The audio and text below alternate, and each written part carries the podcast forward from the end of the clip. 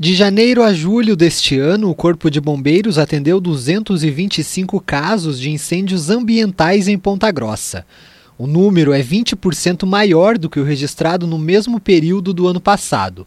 Desde domingo, 35 ocorrências foram registradas no município. O capitão do Corpo de Bombeiros de Ponta Grossa, Renan Augusto Bortolassi de Oliveira, explica como a geada influencia na propagação das queimadas. Então a gente tem estiagem, temperaturas muito baixas durante a noite, acaba criando aquele branco de, de gelo sobre a vegetação, e durante o dia aparece o sol e ele acaba derretendo esse gelo e com isso acaba também desidratando, tirando bastante a umidade da vegetação. Então deixa ela muito seca, quebradiça e muito mais suscetível a queimar. Então qualquer fagulhazinha, pequeno foco de incêndio que, que acontece, ele se transforma num incêndio de maior proporção devido à condição da vegetação, que ela por ela está mais propícia a queimar. Conforme os dados dos bombeiros, julho já é o mês com o maior número de registros do ano, com mais de 100 atendimentos. O capitão afirma que as queimadas são mais comuns no período de inverno.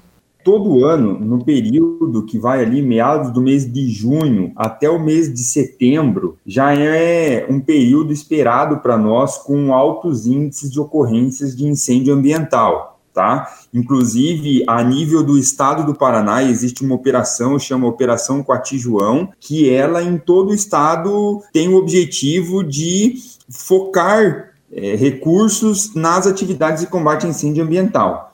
Só neste ano, Ponta Grossa registrou quase 400 ocorrências de incêndio, a maioria em vegetação, mas também há registros de fogo em casas e carros. O capitão Renan Augusto Bortolassi de Oliveira destaca que a maioria dos incêndios começa com pequenas queimadas em terrenos baldios. O cidadão que tem lá um terreno baldio, um terreno vazio, sempre procurar deixar esse terreno limpo, né? Sem lixo, com a vegetação baixa, com a grama cortada, para que não tenha combustível ali, vegetação para queimar. Algumas pessoas utilizam-se da prática de queimar a vegetação para limpar o terreno. Então, isso não é permitido, é uma atividade legal, inclusive a pessoa pode ser responsabilizada no mais é não queimar lixo, não queimar o terreno, porque às vezes um incêndio que você acha que um fogo que você vai colocar no lixo que acha que está controlado pode pegar fogo na vegetação, começar a queimar e provavelmente esse fogo vá fugir do controle. O capitão também fala sobre as fumaças causadas pelo fogo, principalmente nas margens de rodovias.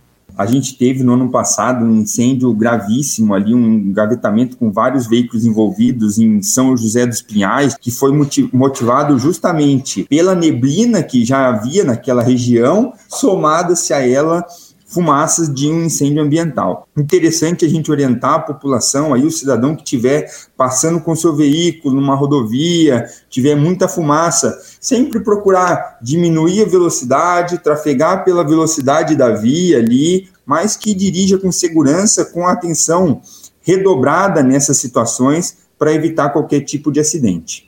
No Paraná, o valor da multa para os responsáveis por provocar um incêndio ambiental varia de 5 mil, mas pode chegar a 50 milhões de reais, dependendo de quantos hectares foram afetados pelo fogo e quais danos foram causados na região.